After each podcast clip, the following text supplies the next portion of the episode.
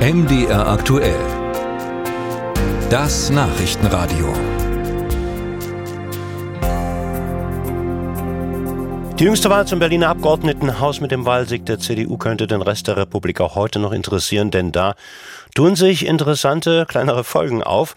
Das neue Berliner Abgeordnetenhaus kam heute zu seiner ersten Sitzung zusammen, direkt nach der Konstituierung, wollten vier der fünf Fraktionen einen Gesetzentwurf einbringen, der ein politisches Dilemma lösen soll, rund um die Neubesetzung der Berliner Bezirksämter und insbesondere der Bezirksbürgermeister, die sich vermehren könnten. Sabine Müller, Kollegin vom RBB im Abgeordnetenhaus, worin besteht das Dilemma und wie ist es dazu gekommen?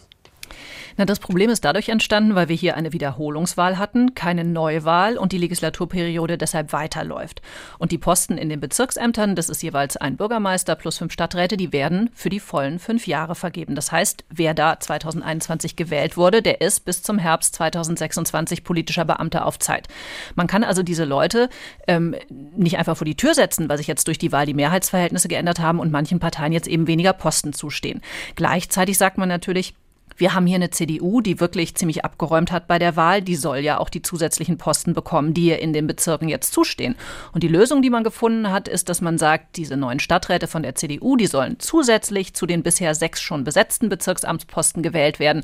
Und diejenigen, die eigentlich ausscheiden müssten, die bleiben zwar offiziell im Amt, die werden aber von ihren Amtsgeschäften entbunden, die müssen also nicht mehr arbeiten. Dann war natürlich die Frage, wie viel Gehalt zahlen wir denen jetzt eigentlich bis zum Ende der Legislaturperiode? Die CDU hatte zwischenzeitlich mal gesagt, 71 Prozent fände sie eine ganz gute Zahl.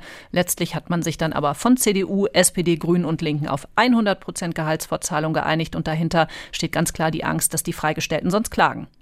Vielleicht sieht das politisch nicht so gut aus. Hat schon mal jemand durchgerechnet, was kostet das die Steuerzahler in Berlin? Ja, das kann man halbwegs leicht ausrechnen, nicht gleich bis jetzt auf einen Euro und Cent. Aber wir wissen, es geht um insgesamt elf Posten, weil die SPD sieben verliert in den Bezirken. Bei der Linkspartei sind es drei, bei den Grünen einer.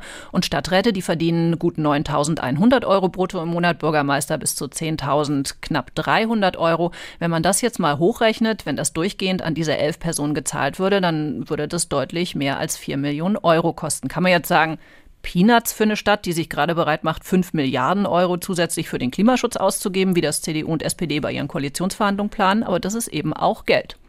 Könnten vielleicht die Bürgermeister und Stadträte, die ihre Posten nach der Wahl äh, räumen müssen, nicht einfach zurücktreten?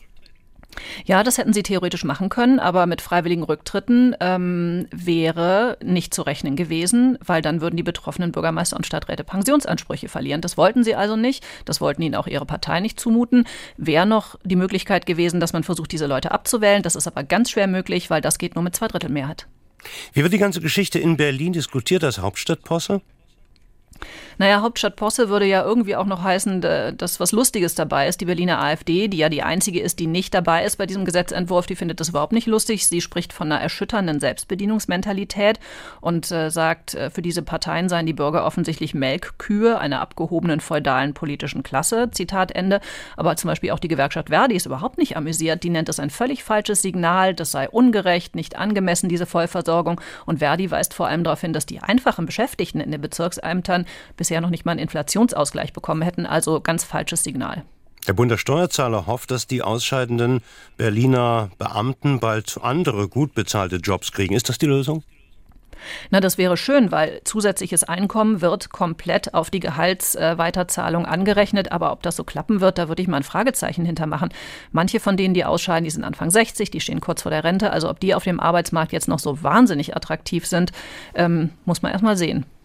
Sabine Müller aus dem Berliner Abgeordnetenhaus hier bei MD Aktuell. Danke. Dankeschön.